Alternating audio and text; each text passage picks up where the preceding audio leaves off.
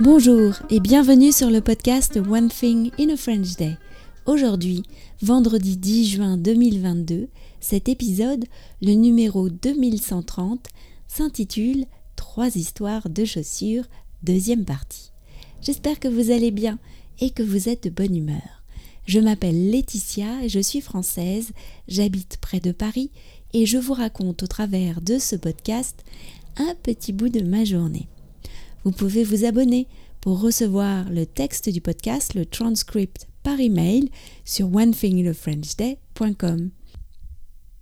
Et aujourd'hui, dans le transcript avec notes, celui à 5,90€ par mois, je vous envoie le guide de survie rédigé à l'occasion de l'épisode 2000 du podcast en juin 2021.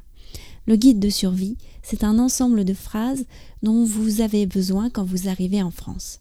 Pourquoi aujourd'hui? Eh bien parce que dans l'épisode d'aujourd'hui, je vous parle de la boulangerie B Surprise, mais aussi parce que c'est bientôt les vacances et que ce guide pourrait vous être utile si vous venez en France.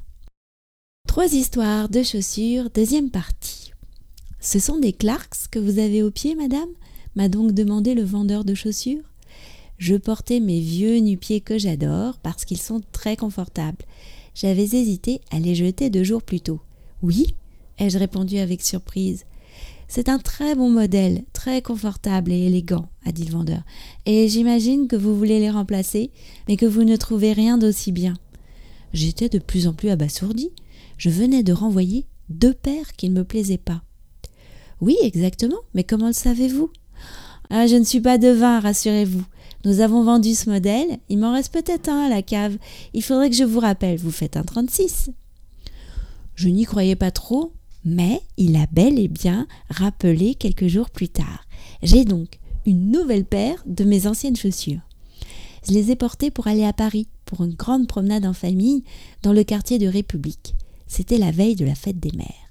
Voilà, ces nouvelles chaussures m'auront accompagné lors de l'achat de mon cadeau de fête des mères. Deux belles broches brodées de chez Macon et Lécois sur le thème de Marcel Proust. Ce jour-là, nous avons ensuite marché de la rue Yves Toudic à l'avenue Parmentier. Pietro a montré aux filles où il habitait lorsque nous nous sommes rencontrés. Le quartier a bien changé. Il est moins populaire. C'est la gentrification, comme aime dire Michaela. De là, nous sommes descendus jusqu'à la rue Oberkampf, où se trouve la boulangerie B Surprise. Les filles avaient très envie de découvrir la boulangerie où l'on trouve de si bonnes viennoiseries. Le roulé à la cannelle est le meilleur selon Lisa. La boulangerie me rappelle aussi de bons souvenirs, la rencontre avec Camilla et Pierre, le live pour le deuxième épisode du podcast. Félicia a pris une brioche aux pralines, Michaela une part de flan, Lisa un roulé à la cannelle, bien sûr, Pietro a choisi un pain au raisin et j'ai pris un pain au chocolat. Bon, je reconnais avoir mordu dans le roulé à la cannelle et le flan. La journée s'est terminée par un passage chez Guillauza House, rue de Châteaudun.